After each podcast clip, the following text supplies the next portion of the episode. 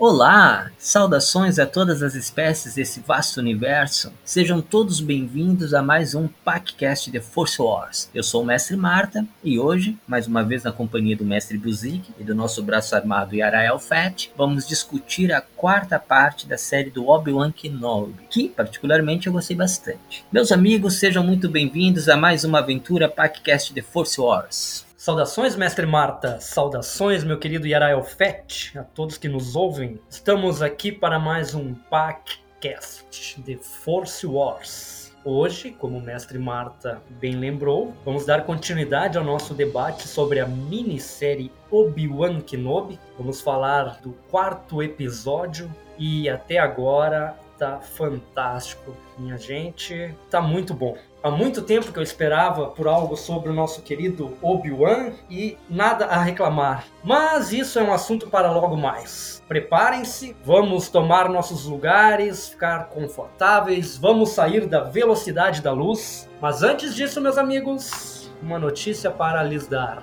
A partir de agora, o podcast The Force Wars está com um novo Instagram. Você que nos segue lá no Star Wars Caxias, por favor, nos siga no nosso novo Instagram, arroba PacCast The Force Wars. Muito mais fácil, né? Para decorar, para acessar tudo. PacCast The Force Wars. E também temos uma página no Facebook. Lá vai ter nossas postagens rotineiras compartilhadas do Instagram e também algumas curiosidades e algumas novidades futuramente. Aguardem. O nossa página do Facebook também nos siga lá no Facebook, Packcast The Force Wars. Entra lá, curte e segue a gente. Então, muito bem-vindo, meu querido Yarael Fett, mais uma vez, nosso braço armado. Boa noite, pessoal. Boa noite, povos de todas as galáxias. É um prazer, então, falar sobre esse personagem icônico. Estar com vocês é uma maravilha. Bora pro Packcast.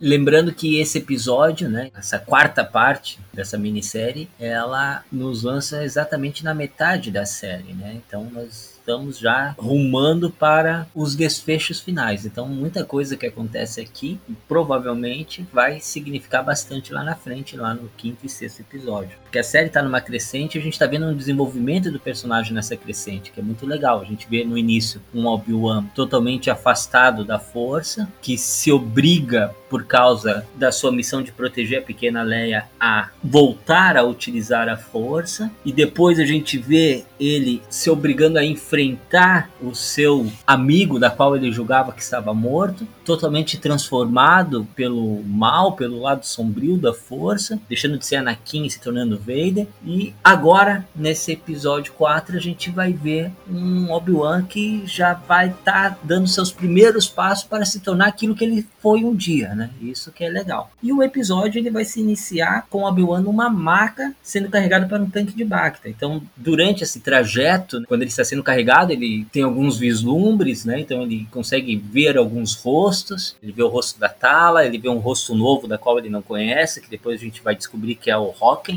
personagem. E depois no tanque de Bacta ele tem algumas lembranças do confronto que ele teve com o Vader recentemente lá em Mapuzo essa cena foi muito legal porque que a cena fica se alternando, ela se alterna entre o Obi-Wan e o Vader. Ela se alterna, mas ela se complementa, ela se completa ao mesmo tempo, né? E também nos lança numa rima visual com o episódio 5, da qual Luke Skywalker está num tanque de Bacta exatamente igual a esse que o Obi-Wan está usando, né? Lembrando que existem vários diferentes tanques de Bacta, né? A gente viu lá na série do Boba Fett, por exemplo, um tanque diferente desse que a gente vê agora na série do Mas isso não foi despropositado proposital, né? Foi justamente para nos levar de volta lá ao episódio 5, o Império Contra-Ataque, e lembrar do Luke num tanque exatamente igual como esse. Foi uma cena ali com uma rima visual bem bacana. Essas alternâncias, como tu falou, do Obi-Wan no tanque de Bacta e o Vader no tanque de Bacta também. Temos uns flashes da batalha, um certo destaque nas queimaduras do Obi-Wan, né? Bastante parecida com as do Vader. Tem uma cena bem interessante ali que aparece o braço do Vader com a mão cortada. Na sequência aparece a mão do Obi-Wan, como se um tivesse sentindo o outro, os dois estivessem vendo as mesmas imagens, né? Uma coisa bem interessante assim. Como nós estava comentando esses dias, tu até fez um trocadilho que a Débora Show tá dando show. E realmente ela tá trazendo essas coisas, buscando o passado, introduzindo nas séries coisas que nos remetem aos episódios passados, a coisas que aconteceram lá nos episódios 4, 5 e 6. E eu achei muito legal aquela sincronia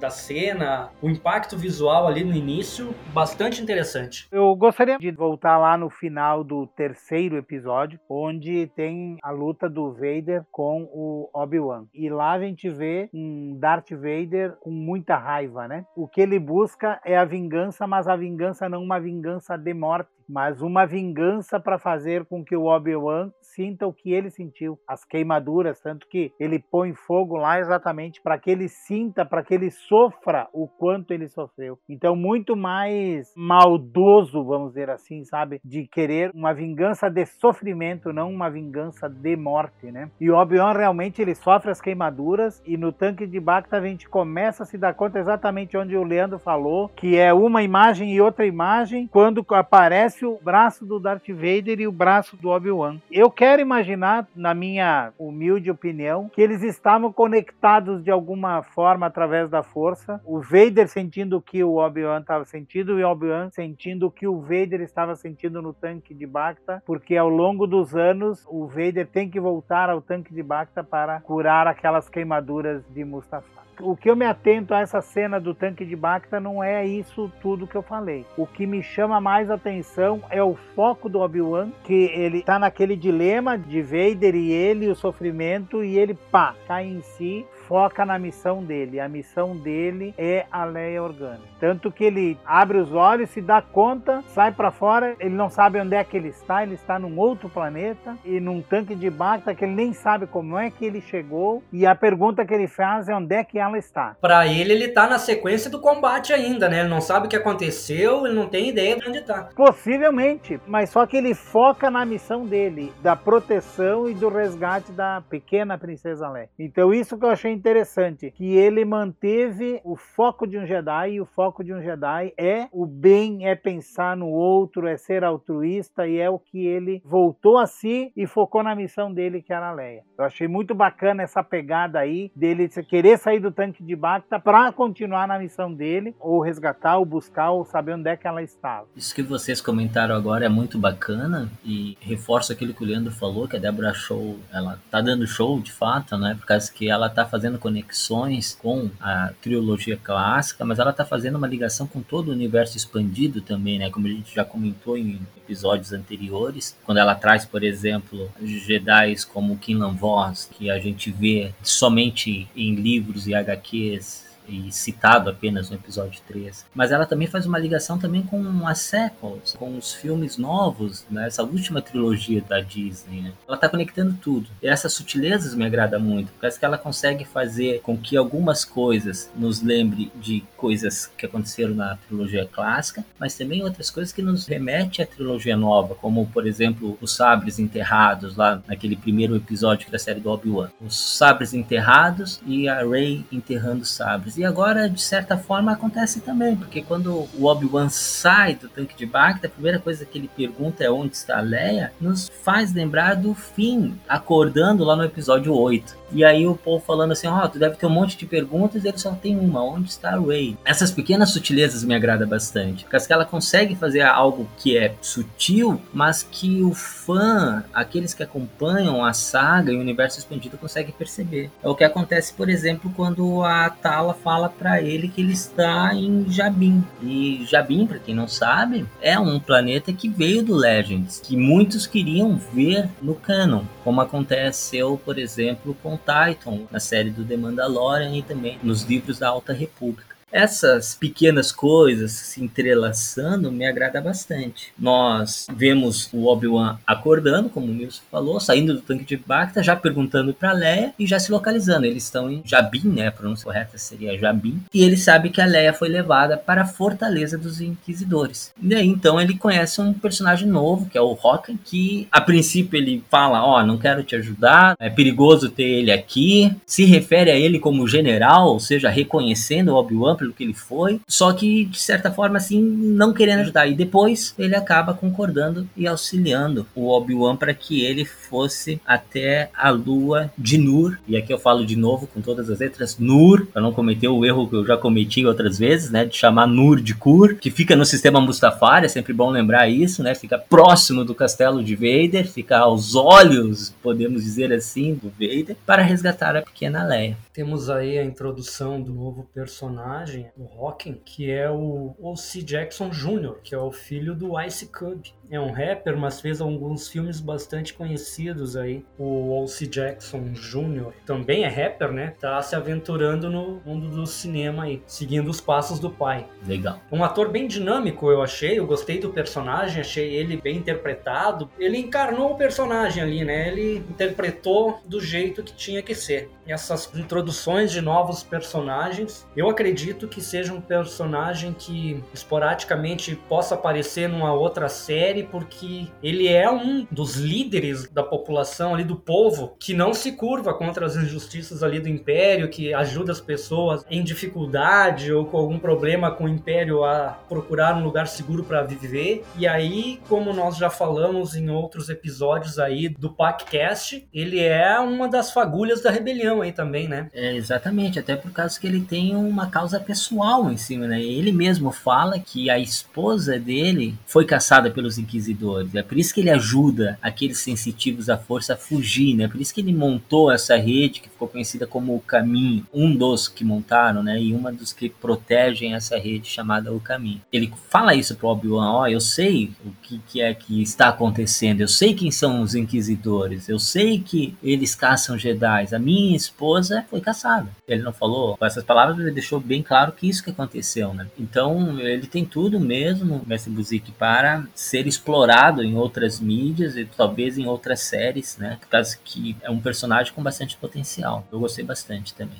O que eu vejo ali do Hocken, né? Eu acho que é bem isso. Ele é um líder que ele ainda não sabe que ele é o líder ali de toda aquela bagaça que está acontecendo ali. E eu achei interessante o que tu falou, mas sobre a questão de referir-se a ele como general, né? Ou seja, reconhecer o poder dele, reconheceu que ele era um general das guerras clônicas. Então ele não era um qualquer. E mesmo assim, num primeiro momento, ele deu um passo atrás, porque a preocupação dele, na verdade, não era com o Obi-Wan, era com todas todas as pessoas que estavam ao redor dele, vamos dizer, daquela célula ou daquela base que está ali para ajudar a outros sensitivos à força, a outros rebeldes que vão se aglutinando à causa. Então ele está pensando no bem maior. Ele não está pensando na questão da lei organa, não está pensando na questão do Obi-Wan, ele está pensando no todo. É o que o líder faz, né? Ele pensa no todo. Ele não pode se deter a um personagem. Claro que daí a pouco ele cai em si e diz: não, peraí, vamos fazer o que precisa ser feito. Mas, num primeiro momento, ele, como líder, ele está pensando em toda aquela comunidade rebelde que está sob os cuidados dele, vamos dizer assim, né? Muito pontual. Aí vai lá e aí, olha, o que eu tenho é isso aqui e tal, e aí segue a série. Eu acho que ele entrou bem, ele passa a ser um personagem canon, né? Porque ele está dentro da saga Albion, pode ser usado em outros momentos aí tranquilamente em outras fases da saga aí. Isso mesmo.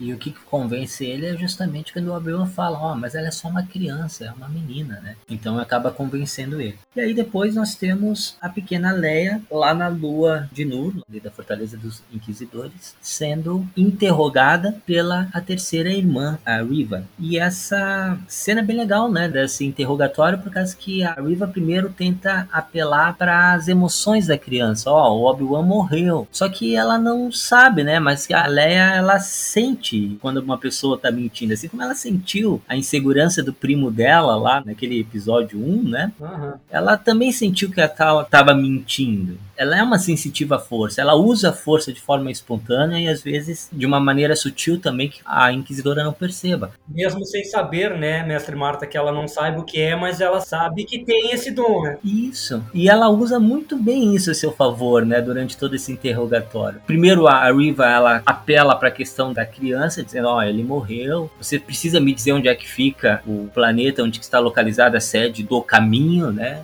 Essa célula ali, porque foram eles que deixaram o Obi-Wan para morrer, ele morreu queimado em Mapuzo, então ela começa a jogar com as emoções da criança. Só que a Leia não cai muito bem nessa. E depois ela apela pro outro lado, pro lado assim, ó, ó, confia em mim, eu tô do teu lado. E a pequena Leia, perfeita como sempre, né? Essa pequena atriz roubou de fato a cena, né? Como o Nilson falou anteriormente, em outros episódios passados, o Nilson tinha comentado que ela tava roubando a cena, e de fato tá, né? Porque que ela é fantástica, a atuação da menina é show de bola. Ela fala o seguinte: ah, então tá, eu vou falar onde é que eles estão, mas antes deixa eu falar com meu pai. Afinal, a gente tá do mesmo lado, não estamos? Ou seja, a Leia sabe jogar com a Riva de um jeito que ficou muito bacana. E aí o que, que a Riva fala? Ó, oh, boa tentativa, princesa. Daí o que, que ela vai tentar fazer depois? Usar a força. Uma cena muito legal, né? A Riva tentando entrar na mente da Leia. A Leia, mente muito forte. A gente sabe que o truque mental só funciona com mentes fracas, né? E daí a pequena Leia solta essa pra Riva. É pra ver quem pisca primeiro? ela, é, ela é fantástica, cara. E aí a Riva se irrita, né? Fala, ó, princesa, tu não é fácil, então vamos uh, usar outros métodos, né? Melhor repensar ali. Essa cena aí do interrogatório eu achei muito legal, né? Principalmente pela resistência da pequena Leia. E antes de passar a palavra para vocês, eu quero comentar que na Fortaleza Inquisitórias também, a gente foi apresentado finalmente em live action para os Purg Troopers, né? Que a gente conhecia pelos quadrinhos você conhecia no jogo do Fallen Order, né? E os Purg Troopers, eles acompanham os Inquisidores. Eles são soldados de elite. E, Nilson, tu vai gostar disso? Os Purg Troopers são os últimos remanescentes clones que ficaram ainda no Império. Então, são clones da época das Guerras Clônicas que permaneceram, que não foram dispensados e foram colocados à disposição dos Inquisidores unicamente para caçar Jedi. Até mesmo pelo conhecimento que esses clones tinham por ter lutado tanto tempo ao lado dos Jedi. Então é só uma curiosidade para os nossos ouvintes. Nós iniciamos essa cena já com uma aproximação em câmera lenta da Fortaleza Inquisidora, que é uma coisa que a gente tinha algumas ideias assim, já teve alguns flashes, mas em live action sim, ela vai aproximando aquela entrada, aquela fortaleza imponente, alguns detalhes bem interessantes assim, muito legal, muito detalhista, né? Pode se dizer assim que o pessoal até agora tá se atendo bastante a detalhes, a ligações, a coisas, não tá deixando ponta solta, né? Tá fazendo a coisa direitinho, as coisas bem montada, visualmente perfeita. E como a gente comentou aí, então, a nossa querida Vivian Liram Blair interpretando a jovem Leia, cara, eu cada vez gosto mais dessa jovem atriz. É que nem nós comentamos nos outros episódios do podcast, o Nilson colocou isso, que ela tem um texto ali para ler, tem um roteiro todo montado, mas a interpretação dela, ela tem uma sacada assim, as colocações de voz dela é muito legal muito bem encaixado no momento certo, assim, muito bem interpretado o personagem. E mais uma vez, a gente tem a certeza de que desde cedo a jovem princesa Leia, a criação dela estimulou muito isso, mas ela é uma pessoa forte na força, desde cedo ela tinha isso, mesmo não sabendo, e ela não se intimida para a terceira irmã, né, que chega de forma imponente para interrogar ela, e ela não, eu quero falar com meu pai, eu sou uma princesa de Alderan, eu tenho direitos personalidade forte, ela se impõe, ela não se amedronta. E como tu bem colocou, o momento em que a Riva tenta usar a força nela, ela bloqueia, ela tem uma mente forte. O único momento em que ela deu uma balançada foi quando a Riva jogou que Obi-Wan estaria morto, teoricamente. E ela dá uma parada, mas ela consegue perceber que alguma coisa não tá certa. Ela tá tentando ludibriar ela aí nessa jogada. Perfeita cena aí. E mais uma vez ressaltando a interpretação da jovem Leia, essa atriz fantástica, muito bem escolhida para o papel, muito legal mesmo. Aí a Riva percebe que não vai ser fácil arrancar alguma coisa da jovem Leia, né? Tanto é que no futuro a gente vê aquela Leia proativa, independente, quando o Han e o Luke vão salvar ela, ela acaba tomando a frente da liderança e guiando eles para sair das situações, né? E a gente vê que desde cedo ela tem uma personalidade muito forte e muito bem interpretada por essa jovem atriz. Inclusive, essa resistência que ela mostrou quando criança com a terceira irmã, ela também apresenta lá no episódio 4 com o próprio Vader, né? O Vader interroga ela e ela se mantém firme, né? Isso também não passou despercebido nessa visão macro que a diretora Deborah Shaw está trazendo para essa série do Obi-Wan, né? Então, mais uma vez, aqui fica meus elogios para a direção. Quero ressaltar duas situações. A primeira, a questão que ela ficou abalada, realmente realmente, quando ela falou que o Obi-Wan morreu em Mapuzo, queimado, etc e tal, foi deixado para morrer, isso deixou ela um pouco abalada. Mas ela se deu conta, deu a volta por cima e saiu com aquela, né, que tu falou, né, Zé, para ver quem pisca primeiro, então aquela cena lá tirou completamente a concentração da Riva aí. Eu acho que ela viu que o buraco era bem mais embaixo e que ela tava querendo arrancar, né? E a Leia, ela tremeu na base, mas ela disse: "Eu não sei nada sobre esse caminho". Aí. Ou seja, ela não se deixou intimidar, né? Eu acho que essa sacada do quem pisca primeiro não estava no roteiro. Acho que foi coisa dela mesmo, hein? Pois já pensou se a gente chega a descobrir que essa cena aí foi tipo assim, fora do contexto e eles vão deixar porque ficou muito bom. É. Seria genial. Não sei se é ou não, né? Mas tirou a concentração dela. Isso foi a parte melhor, assim. Ela saiu pela tangente. Tudo que vocês falaram é exatamente sensitiva à força, sem ela saber, altiva, sabia o lugar dela dentro da sociedade de Alderan. Então, ela não era uma qualquer, né? Ela era, acima de tudo, não uma Organa, mas uma Skywalker.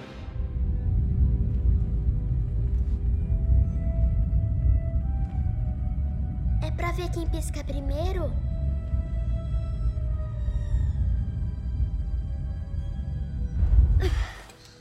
Você é forte. Quanto mais corajosa se mostra, com mais medo está. Eu também aprendi isso bem jovem.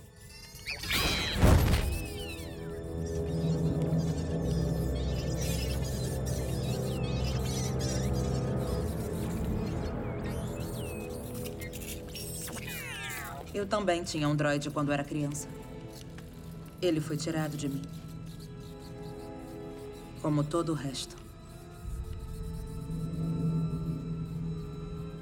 Exatamente. E nesse momento também a Riva, ela aproveita a ocasião para pegar a Lola da pequena Leia e comprometer a Lola. A gente vai descobrir só no final do episódio, né? Mas nesse momento que ela pega a pequena droidzinha da princesa Leia e implanta ali um localizador. Daí nós temos o Obi-Wan e a Tala indo ao resgate da Leia, né? O Hawking forneceu o que era necessário, mas quem vai com o Obi-Wan apenas é a Tala, né? E nesse caminho, quando eles estão indo para a Fortaleza dos Inquisidores, quero chamar a atenção para que o Obi-Wan estava tentando utilizar a força, ou seja, ele começa a mover um objeto em cima da mesa e ele puxa aquele objeto já com um pouco menos de dificuldade, mas ainda assim com dificuldade, para nos mostrar o que, ó, o Obi Obi-Wan precisa estar afinado com a força para poder ter sucesso na sua missão. Então ele já começa a se desenvolver ali. Isso é um ponto importante, por causa que se ele for enfrentar o Vader novamente no futuro, e a gente acredita que aquele encontro que eles tiveram no episódio anterior não foi o encontro derradeiro, não foi a revanche do século, ele precisa estar bem alinhado, ele precisa estar bem afinado com a força. Então esse é um dos pontos. O outro ponto é a Tala na Fortaleza dos Inquisidores, por causa que ela vai usar do seu disfarce para poder entrar na fortaleza e ela é barrada ali na porta, né? Então ela tem que botar o oficial ali no seu lugar, dizer, ó, oh, eu sou um nível superior, né? Você me deve a obediência, então não sei porque eu tô perdendo tempo contigo. Ela teve que meter ali um certo autoritarismo a estilo do império para poder entrar na fortaleza. E a outra cena, a terceira e última cena que eu quero destacar para que vocês comentem, é o Obi-Wan entrando na fortaleza dos Inquisidores, por causa que aí nós, também nós temos referências tanto no universo expandido, né, no universo dos games, como nos próprios filmes, nas prequels, porque nós temos o Obi-Wan usando seu respirador e entrando por baixo d'água exatamente igual como ele nadou lá no episódio 1 junto com o Qui-Gon Jinn quando ele foi encontrar a cidade dos Gungans. E exatamente igual como o Cal Kestis no jogo do Jedi Fallen Order entra nessa mesma fortaleza dos Inquisidores, ele entra por baixo, né? Como é impossível entrar por cima, tanto é que não tem escudo, porque acho que ninguém seria louco, como o próprio Hulk fala, né? De tentar entrar nessa fortaleza. Então o Obi-Wan ele entra por baixo da água exatamente igual ao joguinho do Jedi Fallen Order. Inclusive, depois desse episódio aí, eu fui jogar o Jedi Fallen Order, galera, porque foram tantas referências ao Jedi Fallen Order nesse episódio que eu fiquei com muita vontade de jogar o jogo. E joguei, foi bem legal. Ainda temos um Obi-Wan açougueiro com a sua rotina, cortando lá a sua carninha para dar pro seu, como disse nosso Yarael Fett, tamanduá. Dromedário elefante. Dromedário elefante, exatamente. Ele tá se redescobrindo na força, né? Ele tá conseguindo mexer umas pedrinhas com um pouquinho menos de esforço ali.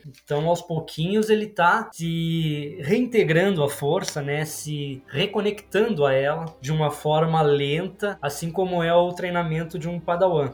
Eles chegando lá na Fortaleza Inquisidora, a gente vê quando a Tala chega com a nave, pousa lá no hangar principal da entrada da fortaleza, tu percebe que é uma lua aquática, como eles bem colocam, mas a gente pensa, ah, é uma lua aquática, mas não tem uma dimensão do que seria, né? E ali no momento em que ela tá entrando, tem aquela visão do hangar ali, toda aquela imensidão de água, né? Tu não tem outro caminho para chegar a não ser por cima com a nave, como ela chegou, né? E como tu bem colocou, Obi-Wan chega por baixo ali, nadando com o seu respirador. Tu colocou o ponto ali, justamente quando eu vi essa cena, eu lembrei. Lá no episódio 1, quando ele ainda era padawan do Qui-Gon, e junto também com... Não falou o nome do nosso querido Jar Jar Binks, cara, que guiou os caras até pelo caminho secreto dos Gungas ali, né?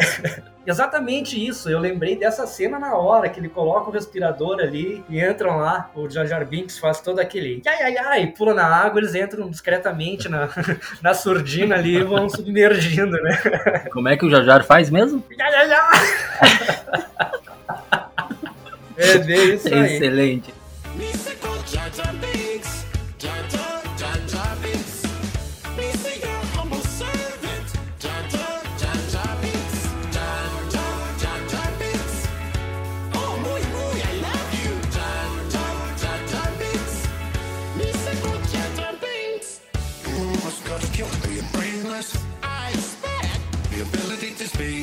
Like you're intelligent. Now get out of here. No!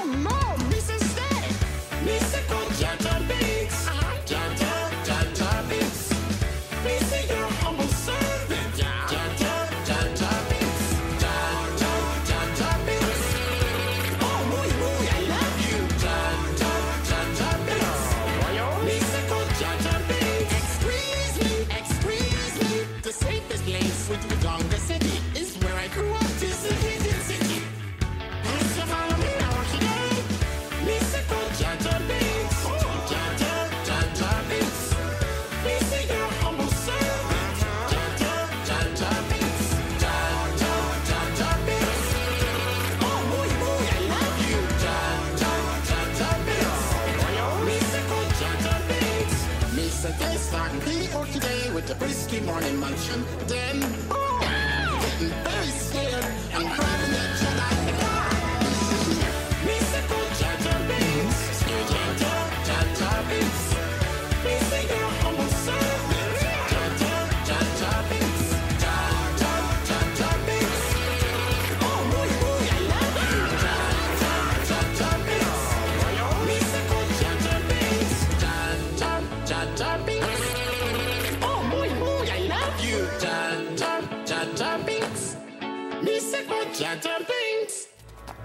Puxa, vocês são demais bom.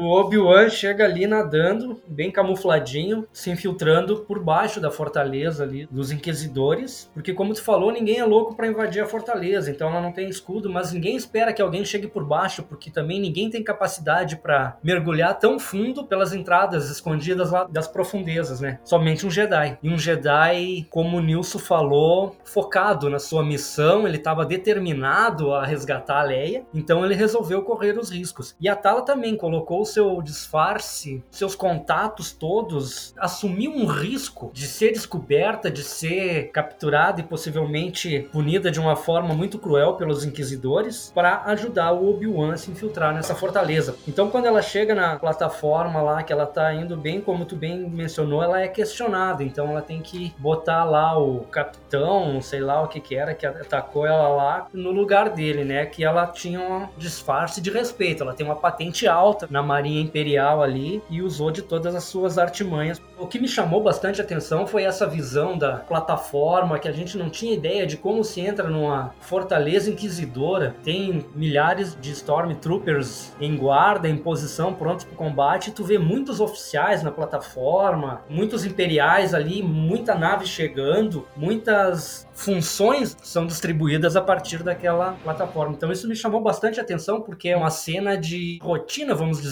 assim, desse pessoal todo que a gente só ficava imaginando como seria a coisa e tal. Mas eu achei bem interessante. O Obi-Wan voltar a buscar o manuseio da força. Me lembrou ele com aquelas coisas em cima da mesa, puxando com a força, e a coisa quase não se movimentava. E me remeteu lá no episódio 2, quando ele vai falar com o mestre Yoda e que ele leva aquele globinho onde aparece a galáxia e não aparece o planeta de caminho e tal. E tem toda aquela cena, e quando ele vai sair sem esforço nenhum, nenhum, Exato. como a gente toma um copo d'água, ele só estica a mão e aquele globo holograma vem para a mão dele de uma forma muito tranquila. O que eu quero chamar atenção é exatamente para as pessoas que criticaram a primeira fase do Obi-Wan, lembrar como é que ele está ali naquele momento, né? Ele realmente tinha abandonado a força, essa é a palavra. Talvez por medo, talvez para não se expor, talvez para não expor o Luke, quer dizer, aí tem um monte de coisa. Mas ele está retomando isso e para ele é uma dificuldade ele puxar um objeto qualquer de cima da mesa. É essa situação que ele vivia, né? Sobre a questão de entrar na fortaleza, ninguém imaginaria, como não imaginaria alguém entrar por baixo de caminho, por exemplo, aquele mar de tempestade, que também remetendo lá em Dead Batch,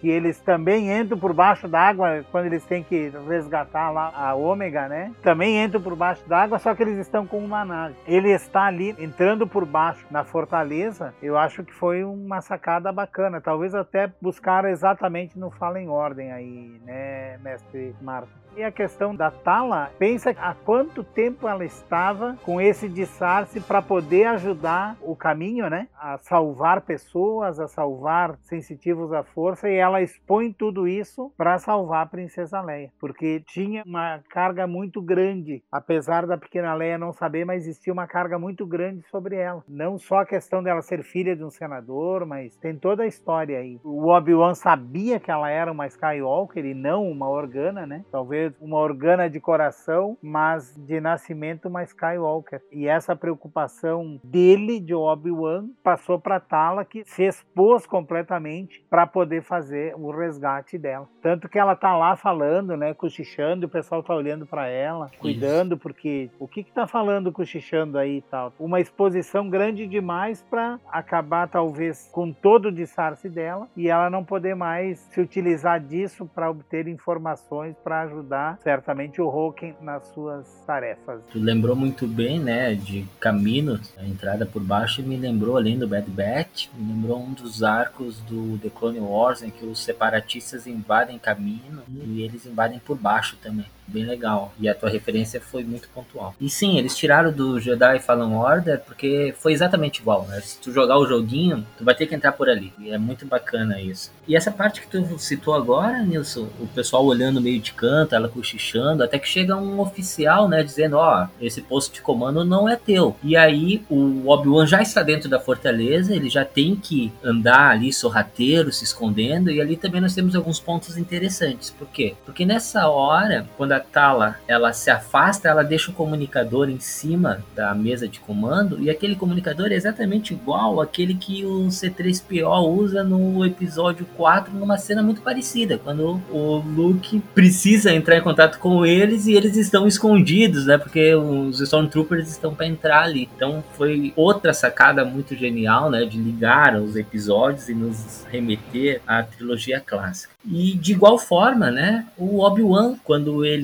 percebe que a Tala não está respondendo, ele tem que se esconder e aparece dois Stormtroopers. Eles ouvem o barulho do Obi-Wan tentando chamar atenção. E o que, que o Obi-Wan faz? Exatamente o que, que ele vai fazer anos depois, lá no episódio 4 também. Ele vai usar a força para despistar os Stormtroopers fazendo um barulho num local distante, da qual ele se afasta. Né? Essas ligações foram muito legais. E nesse momento, a gente também vê um certo esforço do Obi-Wan para se concentrar na força, assim como o Nilson também falou com muita propriedade anteriormente. Mas o que mais chama atenção foi depois de todo esse desfecho, quando o Obi-Wan chega, foi uma cena triste do episódio, né? Até logo depois que eu assisti o episódio, eu mandei uma mensagem pro Buzik, falei: "Buzik, eu chorei nessa parte, cara. Mexeu comigo. Por quê? Nós vamos encontrar uma sala cheia de Jedi mortos os Jedi mortos pela Inquisição, pelo Império. E ali a gente vê alguns rostos conhecidos. Nós podemos identificar ali o Terra Sinubi. O Terra Sinubi é um velho Jedi que ele está vivo desde a época da Alta República. Ele é responsável, assim como Yoda, por dar os primeiros treinamentos aos jovens Younglings e que a gente pode ver com mais propriedade e em ação num dos arcos da segunda temporada de The Clone Wars, quando ele ajuda a Soka a recuperar o seu sabre de luz. Então foi um personagem que foi muito querido, né? Marcou muita presença na série do The Clone Wars e quando a gente vê ele ali daquela forma morto e conservado como um troféu, abalou bastante, mexeu bastante comigo. Só para dar destaque, quem fazia a dublagem da Terra Sinubi na versão dublada, na versão brasileira, é o nosso querido e saudoso Orlando Drummond. Também fazia a voz do Scooby-Doo, né?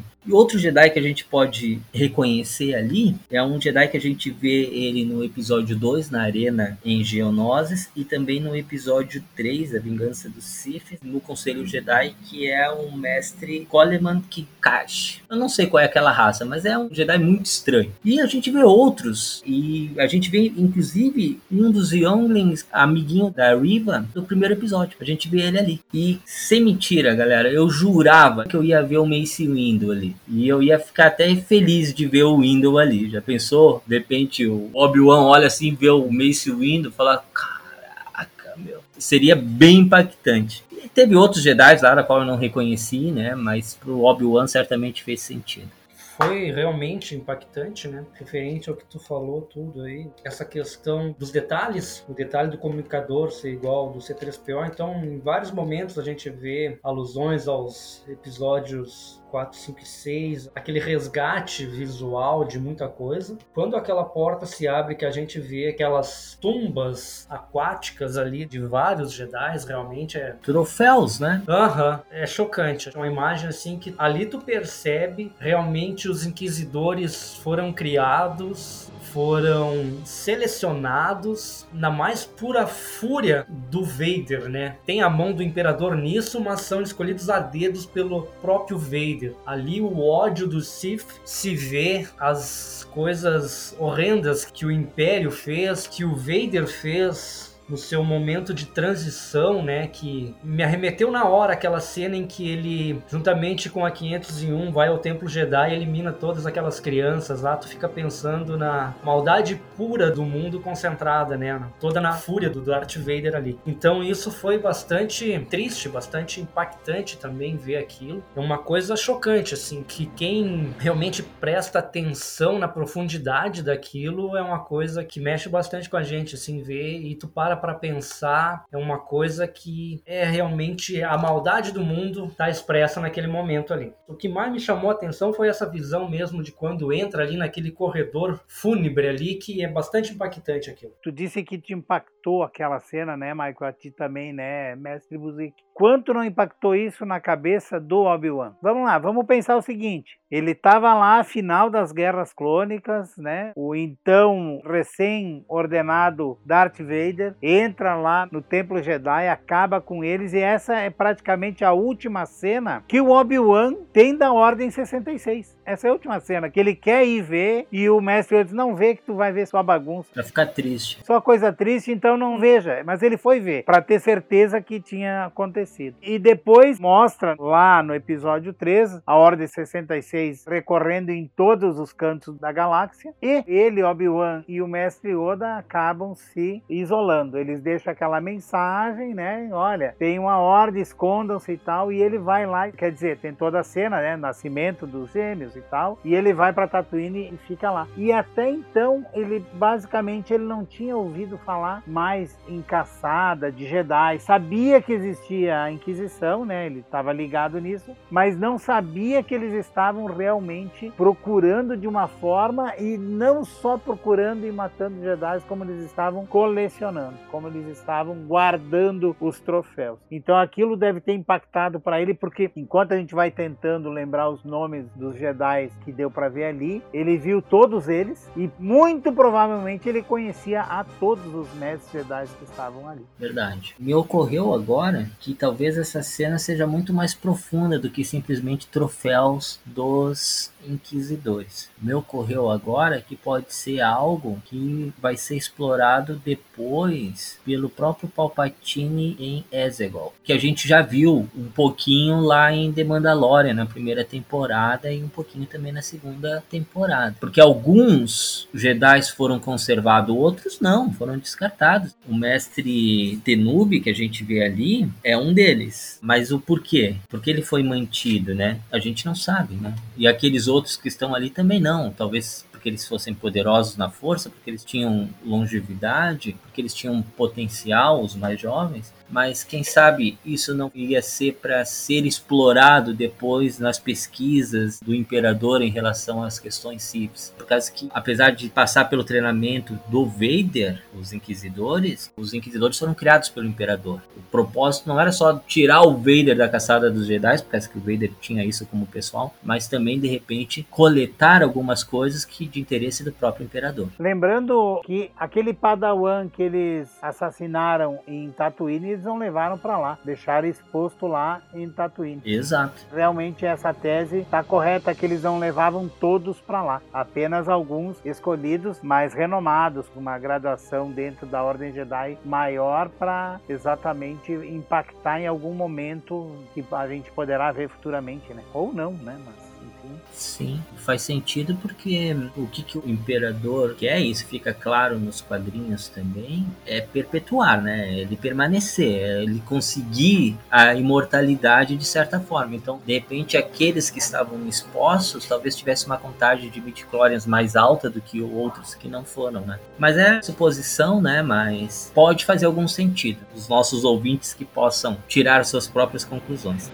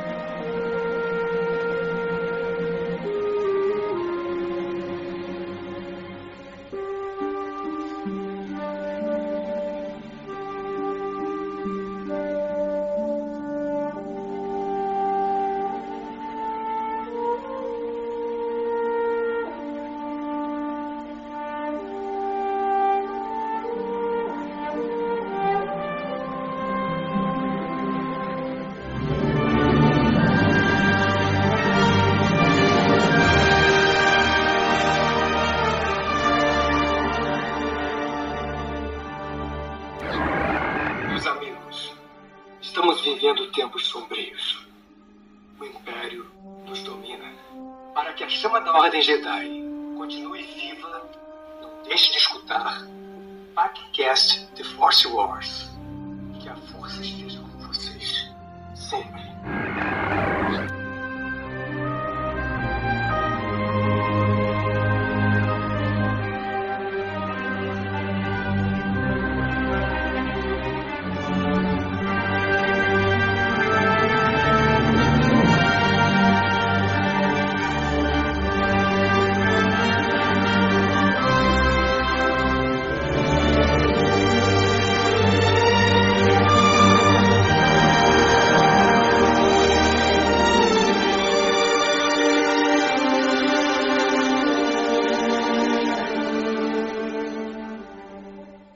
Dando sequência, Obi-Wan ele ouve os gritos da Leia e ele fala com a Tala que ele precisa de uma distração. E aqui nós temos mais uma vez o conhecimento do universo expandido, né? Porque o que, que ele vai fazer? A Tala vai chamar a terceira irmã e vai dizer que sabe onde está a rede conhecida como o caminho. E ela vai dizer que está em Floron. Para os ouvintes que não sabem, Floron é onde o Hondo Onaka mantinha sua base pirata lá em Clone Wars. Mais uma relação ali bem interessante. E é nesse momento, né, quando a Tala tira a terceira irmã da sala de interrogatório, que o Obi-Wan ele liga seu sabre de luz e um por vez ele derrota os Stormtroopers e solta a pequena Leia e escapa dali. Aí a gente pode perceber que o Obi-Wan já está recuperando um pouco da sua maestria com o sabre de luz, ele já faz movimentos bem coordenados, toda aquela coisa Jedi, né, aquela performance de uma forma bem lenta, né? Diga-se de passagem, a gente vê que ele faz movimentos lentos, sutis, mas precisos. E aí a gente consegue perceber que aos poucos realmente ele está recuperando a sua confiança com ele mesmo e está interagindo novamente com a força, né? Está apenas sentindo e não pensando, como o Qui-Gon sempre dizia. Não pense, apenas sinta, né? Exato. No momento em que ele diz pra Tala que ele precisa de uma distração, a gente já percebe que a Tala sabe que ela tem que fazer alguma coisa, mas que ela não tem uma garantia de que ela própria consiga escapar no final, né? Ela tem que tomar uma decisão entre ajudar o Obi-Wan ou se manter viva, vamos dizer assim, porque ela sabe que ela for falar com a terceira irmã, vai ser bastante difícil ludibriar a terceira irmã, até porque a terceira irmã a gente percebe desde o início que ela tá disposta a tudo, a chegar no Obi-Wan. Ela não mede esforços, não mede consequências. Ela tem uma raiva cega pelo Obi-Wan, né? Que ela tá disposta a fazer tudo. Então não vai ser fácil enganar ela com qualquer coisa, né? Ela tá muito focada também no Obi-Wan.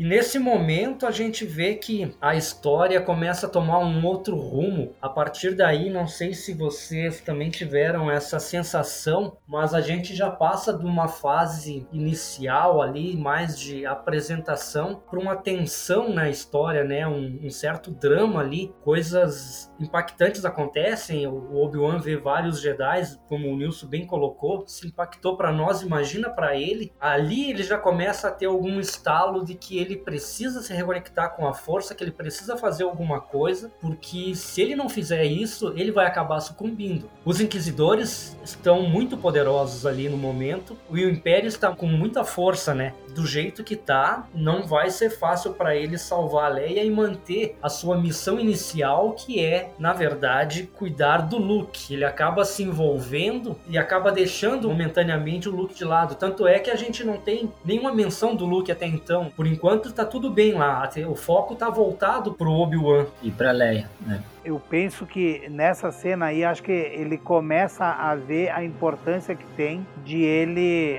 retomar realmente a força, né? E voltar a si como um general Kenobi, como um mestre Jedi Kenobi. O que eu quero me ater um pouquinho mais nessa cena específica é o quanto a Tala ela arrisca no sentido de encarar a Riva, sendo que ela sabe que a Riva tem poderes sensitivos, né? Que poderia descobrir num já, porque ela não tem nenhum poder sensitivo da força, etc. A Tala, no caso, né? E ela se expõe para tirar a atenção dela do foco da Riva em cima da Leia que estava para ser torturada e uma criança torturada certamente iria contar tudo o que ela sabe com toda a certeza. Sem dúvida. Mesmo se tratando dela, porque a dor é a dor, né? Exato. E uma criança, querendo ou não, ela começa a ficar mais com medo desse tipo de coisa. Apesar que ela estava resistindo bem a ela. Só que quanto à dor, ela certamente ela ia entregar o jogo. Sim. Então tudo foi muito bem costurado no momento em que a Tala vai lá e se expõe para a Riva, exatamente para tirar a atenção dela e da tempo para o Obi-Wan resgatar finalmente a pequena Leia Organa. A Tala acaba se expondo demais, a ponto, acho, de revelar até todo o seu disfarce que tinha aí, né? Exatamente. Foi uma cena que tem que dar os parabéns também para a atriz, né, a Indira Varma. A Indira Varma, ela conseguiu passar exatamente isso, né? Porque ela tinha que tirar a atenção e ao mesmo tempo ela tinha que convencer a Liva. Tanto é que a Liva fala, ó, você é uma espiã. E a Tala fala, é, claro que eu sou, eu tô espionando. Tu acha que eu descobri tudo isso como? Ela também joga, né, com a terceira irmã, o que foi bem interessante.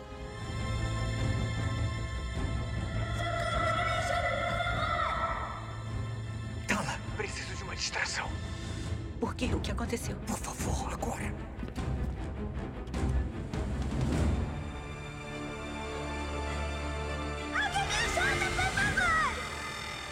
Eu sinto muito, Leia, de verdade. Você é responsável por isso. O que você vai fazer comigo? Por favor, Socorro, socorro, alguém me ajuda! Ela me disse que não pode esperar.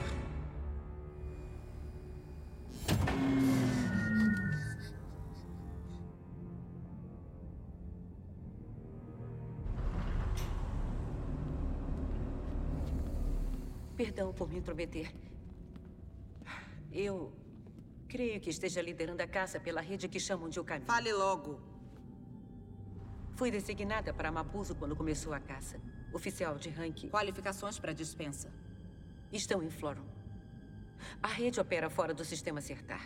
Eles usam um negócio de sucata para coletar bens, criar novas identidades e liberar os Jedi. Encontrei provas antes da fuga. Impressionante. Precisamos direcionar todos os recursos para lá imediatamente e cortar a rede pela raiz. A não ser, é claro, que esteja mentindo.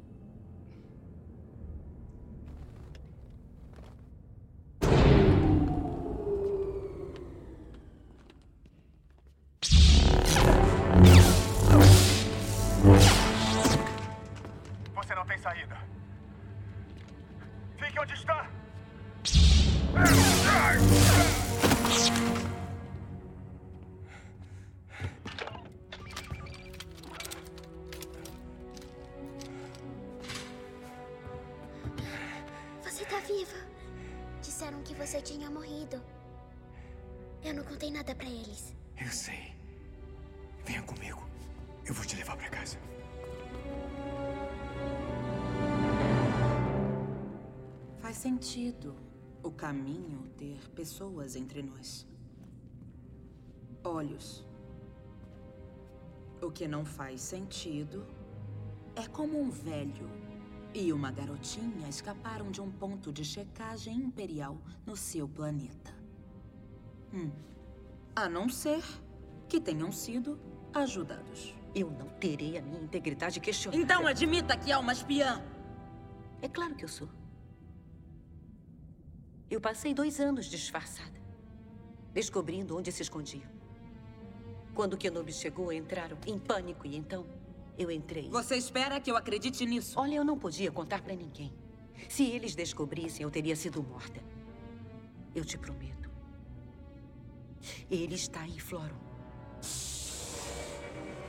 Nesse meio tempo, claro, a Leia é resgatada, como nós mencionamos, e como vocês dois comentaram muito bem, né, o Obi-Wan, ele necessita da força, isso meio que vem natural, porque naquela cena, que é a cena praticamente igual do jogo Fallen Order, para quem não jogou o jogo, jogue, porque vocês vão vivenciar isso na pele, aquela cena da água, do vidros, e o Obi-Wan segurando com a força, aquilo veio no instinto. Tanto é que ele segura ali e ele mantém até quando chegam os Stormtroopers, ele faz a rachadura correr por toda a extensão do vidro. E isso precisa de um certo domínio da força, né? Então ali deu um indício que ele já estava voltando, meio que instintivamente, mas ele estava voltando a ter aquele domínio que ele tinha anteriormente, que foi bem legal. E é uma cena exatamente igual do Fallen Order, porque lá no Fallen Order acontece a mesma coisa. Para a gente poder fugir, a gente faz um buraco ali no vidro, dentro dessa fortaleza inquisitória. Só que quem segura a água daí vai ser o Darth Vader. Dei spoiler do jogo para quem não jogou, mas joga lá porque vale a pena. E aí então nós temos as cenas finais que acontece com o Obi-Wan, a Leia e a Tala com um disfarce que gerou vários comentários na internet, né? Porque que a Leia estava junto com Obi-Wan andando uma capa comprida. E aí eles são abordados pela Riva, mas daí eles são resgatados a partir da chegada de dois Airspeeders T-47 que o Nilson e o Mestre Buzik vão conhecer e vão lembrar lá do Império Contra-Ataca, que são os Snow Speeders, aqueles mesmos que foram utilizados para derrubar aqueles ATs ATs, né, naquela batalha de Hoth que é uma das cenas que eu mais gosto, inclusive, do episódio 5, né? Foi o que me impactou quando eu assisti o episódio 5 pela primeira vez. E depois desse resgate, tem a cena final, né? Que é o Vader chegando para saber o que, que, tinha acontecido, porque a Riva tinha falhado, né? Daí a gente já vê a inspiração do Vader, passos rápidos. Vader nem espera, já levanta ela, já estrangulando e avisando, ó, era isso que eu avisei para ti se tu cometesse algum erro. E aí então a Riva comenta que tinha deixado eles partir porque tinha rastreado a nave de alguma forma. E aí nos lembra mais uma vez de uma ligação com o episódio 4, quando eles liberam a Falcon com um mínimo de resistência por causa que a Falcon está rastreada. E aí o Vader então sossega o facho, apesar do quinto irmão meter pressão lá, por causa que tem raiva da terceira irmã, e dá um voto de confiança para a terceira irmã.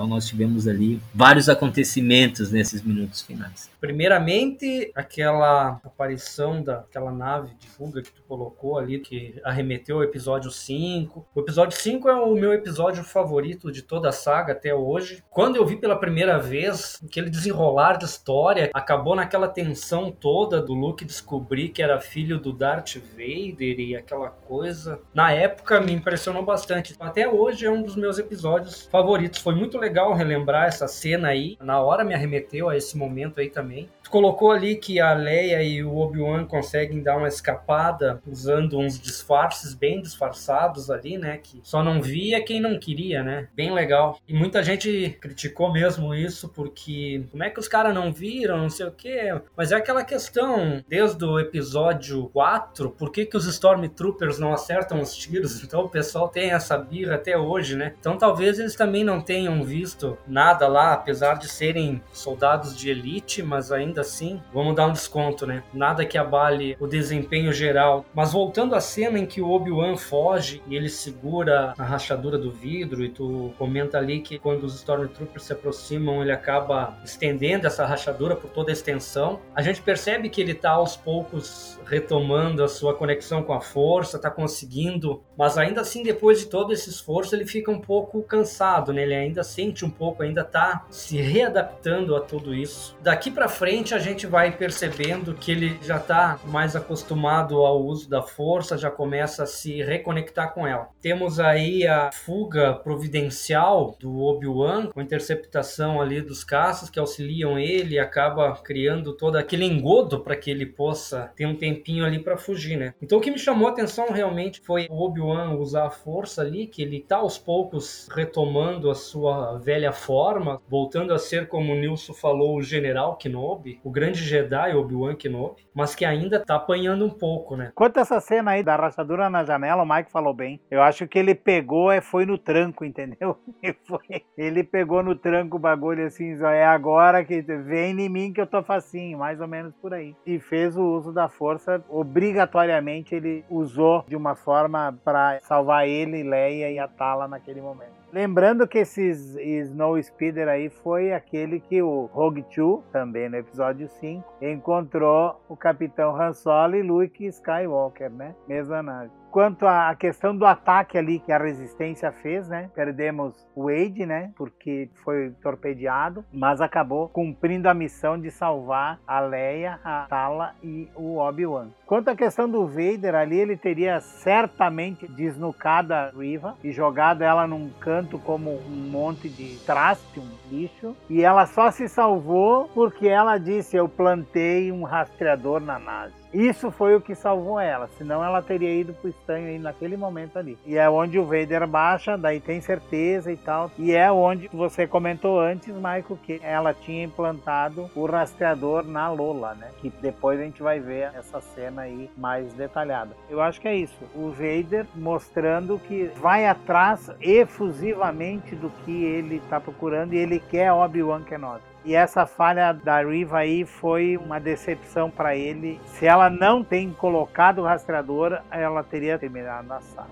E a partir daí tem as cenas finais, os minutos finais aí do quarto episódio. Que é justamente a Lola, eles retornando para Jabim e a Lola, em vez de acender a sua luzinha tradicional azul, acendendo a luzinha vermelha, mostrando que ela está comprometida. E assim encerra o quarto episódio, que para a maioria das pessoas que eu ouvi foi até então o episódio menos apreciado, mas não para mim, eu gostei bastante desse episódio. Cara, eu achei muito interessante esse episódio. Aí teve realmente gente que não gostou, não é o menos preferido, que não gostaram do episódio e tal, mas teve muitas coisas. Nesses momentos finais aí, como nós comentamos no início ali que a Riva planta um rastreador na Lola enquanto interroga a jovem Leia, mas a gente tem a confirmação no final, né, do episódio aí que ela realmente, em vez de acender a luzinha azul, acende a luzinha vermelha e tu sabe que alguma coisa tá errada ali, né? Nesse finalzinho aí, o que me chamou a atenção é que tem um momento em que eles já estão voltando na nave, o Obi-Wan com a Leia, já estão sendo resgatados ali, fugindo já da fortaleza e dos inquisidores, que eles estão sentados lado a lado ali e que a Leia pega a mão do Obi-Wan. Ali a gente tem um momento assim que tu percebe que ela passou a confiar nele. Ela cria um, um vínculo de amizade com ele, de respeito. Ela olha para ele assim no sentido dizendo com os olhos assim: "Bah, você voltou para me buscar, veio me salvar". Então ali ela sente que pode confiar nele, que ele realmente quer o bem dela, né? E eu acho que é ali que começa a relação de afetividade que eles têm, que lá no episódio 4, quando mencionam o nome de Ben Kenobi, ela fica toda animada e quer ver ele. Isso aí foi o que mais me chamou a atenção aí nesse finalzinho de episódio. E justificaria o fato de ela colocar o nome do filho dela de Ben, né? Justamente. Quando eles fogem de lá, que a nave do Wade, lá o Speed do Wade explode, né? Sim. Tem uma cena ali que mostra o quinto irmão olhando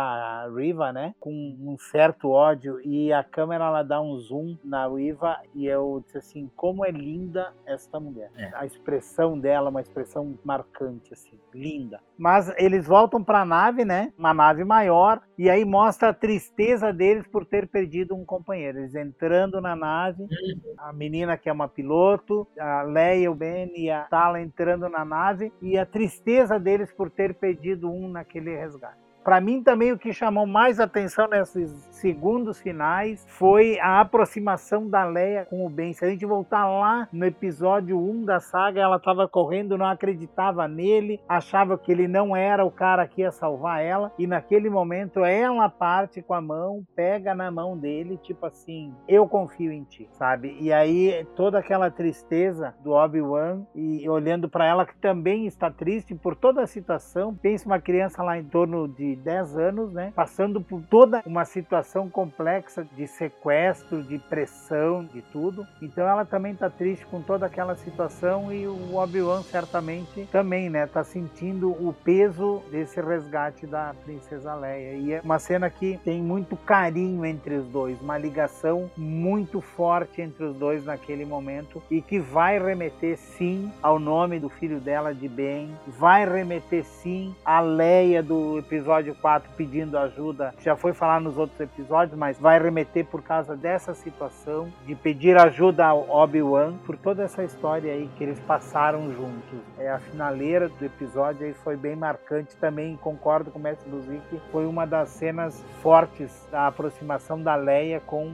o Obi-Wan. E tenho dito,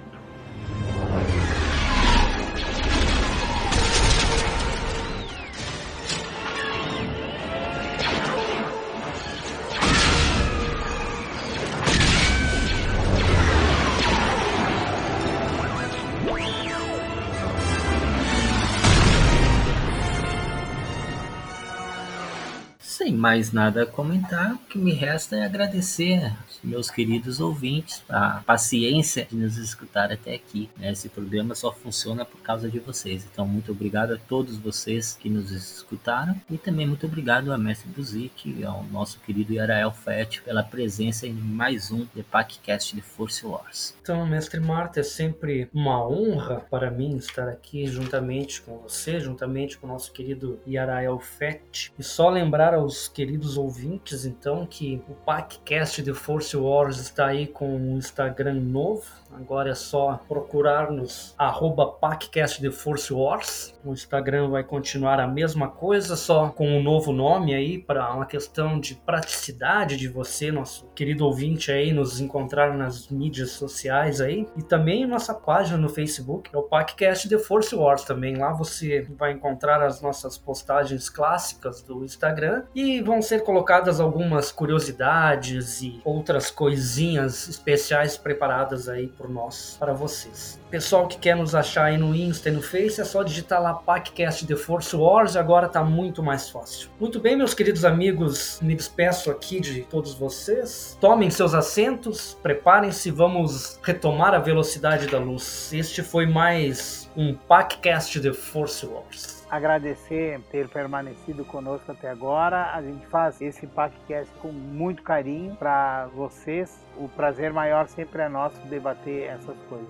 Beleza? Grande abraço, até mais, fiquem bem. Dado o recado, então, meus amigos, que a força esteja com todos vocês e até o próximo The Packcast The Force Wars. This is a way.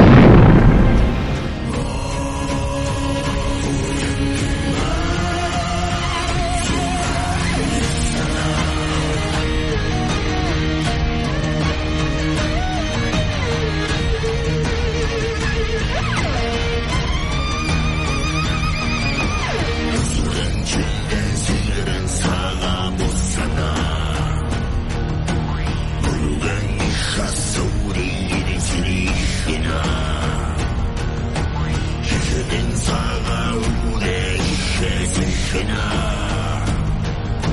从哪里生长的？从哪里生长的？一生生长，一生生长。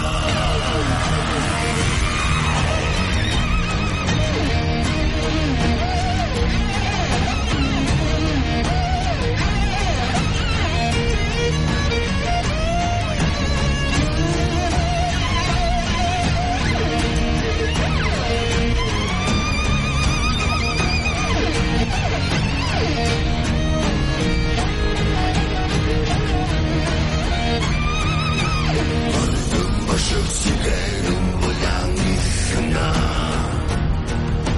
你说让你我少林无上不再黑呐，不如跟你死人才是善恶从不喝呐，我不认你给说萨的去给我死的呐，我是你呐。